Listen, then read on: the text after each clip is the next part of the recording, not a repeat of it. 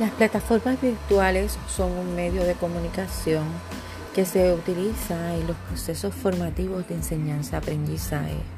Estas herramientas virtuales se caracterizan ya que son utilizadas como apoyo educativo y poseen el atributo tanto de la comunicación sincrónica como asincrónica.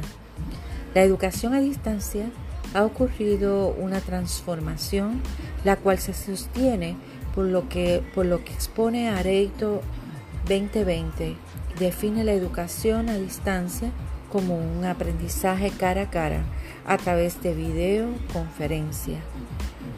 Por tanto, en nuestro idioma sería más adecuado en vez de exponer a distancia el término presencial y el vocablo cara a cara